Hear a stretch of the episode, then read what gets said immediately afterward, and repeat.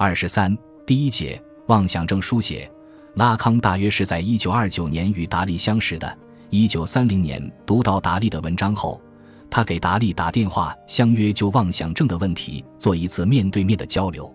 画家在自己的住所接待了这个年轻的精神病学家，作为一种挑衅，他在鼻子上粘了一个橡皮条，意图给来访者制造一点惊讶。可拉康不为所动，两人就达利的思想做了一番交谈。两人还约定今后将定期做这样的专业交流，当然这只是个约定而已。不过，一九三一至一九三二年，拉康在准备其博士论文时，的确与达利有过多次这样的约见。单就思想的层面说，拉康与达利之间其实有着一种互为镜像的关系。表面上看，正是对妄想症的共同兴趣使他们走到了一起，而实际上。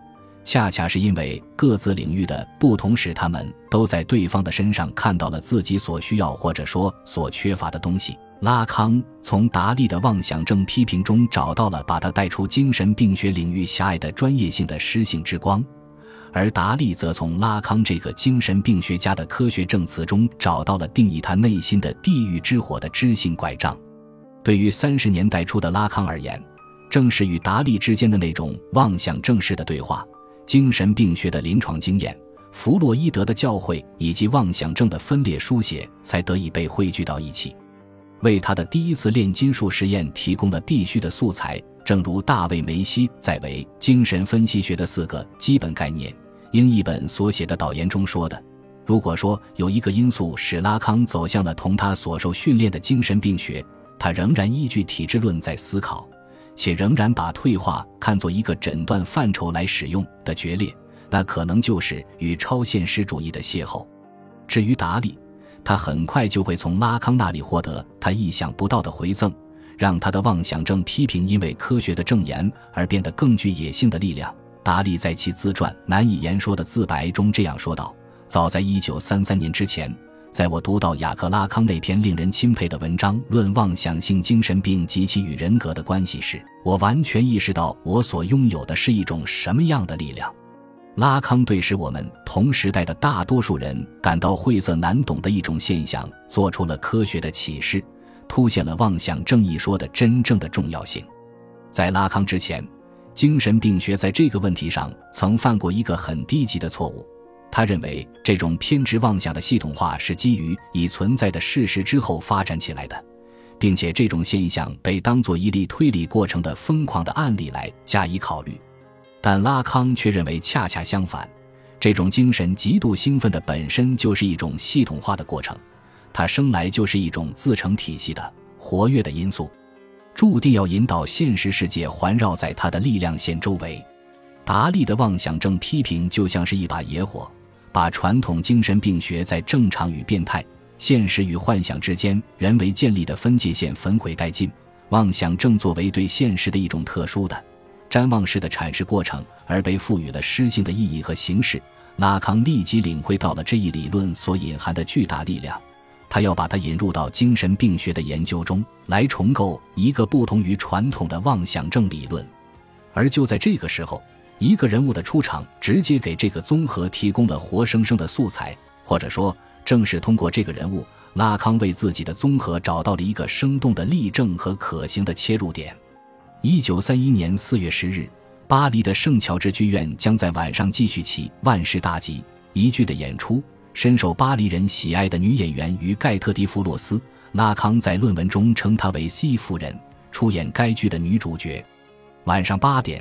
迪弗洛斯来到剧场，刚要通过演员专用入口，一名陌生女子上来问道：“您就是 Z 夫人吗？”这名女子穿戴整洁，言谈举止自然平和，所以 Z 夫人没有任何猜疑。她早已习惯了追星族想要接近偶像的那种谄媚之举，明确地回答了他的问题。就在他要离开的时候，拉康叙述说，那个陌生女子神情突变，迅速从提包里取出一把打开的水果刀。眼睛里燃烧着仇恨的火焰，向他挥臂砍去。为了挡住这一击，Z 夫人赤手抓住了刀刃，她的两根手指的筋脉被割断。这时，两名助手上来制住了行凶者。这个行凶者三十八岁，拉康在论文中称她为埃梅，她的真名叫玛格丽特·庞泰恩。袭击发生后，玛格丽特被押送到警局，不久被关进了一个女子监狱。在那里，他陷入一种妄想状态，且持续了三周之久。迪弗洛斯没有起诉他。一九三一年六月三日，埃梅被送到圣安娜医院。法医在鉴定报告上写着，他患有基于解释性妄想的系统性迫害狂，且伴有夸大狂倾向和色情狂气质。在陷入妄想的期间，玛格丽特反复地说着她有多么憎恨那个女明星，因为多年来后者与文坛的一位男性作家共谋嘲笑他，威胁他和他儿子的生命安全。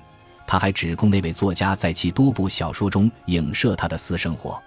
面对前来采访他的记者，玛格丽特要求他们帮着纠正公众对他的不良看法，因为那会影响他作为一个作家的前程。他甚至写信给英国的威尔士亲王，为自己所受的迫害鸣冤叫屈，请求亲王来解救他。但在三周后，这一妄想状态突然消失了，他的态度发生了大逆转。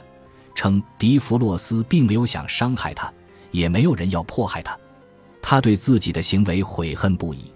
玛格丽特被送到圣安娜医院后，拉康接手了对他的诊治，并立即对这个病例产生了兴趣。六月底，拉康以典型的克莱朗博尔式的风格，简洁、准确但却枯燥，理性、冷静但却冷血，出具了一份诊断书：妄想性精神病。最近的妄想在预谋的刺杀行为中达到高潮，那次袭击后，强迫症明显有所缓解，梦一般的状态。解释富有意义，广泛而且集中，大都围绕着一个压倒一切的观念：威胁他的儿子。情感灌注他对他儿子的责任，因焦虑而挑起了多个冲动，想接近一个作家和他未来的受害者，急切想要写作。成果曾寄给英国王室，好争论或者说有乡村野性，咖啡因依赖，饮食不规律等等。在接下来的一年多时间里，拉康对玛格丽特不断进行诊视。在诊视中，他发现这个女人也是一个作家，写有多部作品。这又是一个分裂书写吗？妄想症与这一书写之间有什么内在的联系吗？为了弄清楚这些问题。拉康调查了玛格丽特的整个生活史，尤其是她的童年史和婚姻史。他不仅翻阅她的作品和照片，甚至阅读这个病人读过的书籍，以便从中寻找其人格生活的蛛丝马迹。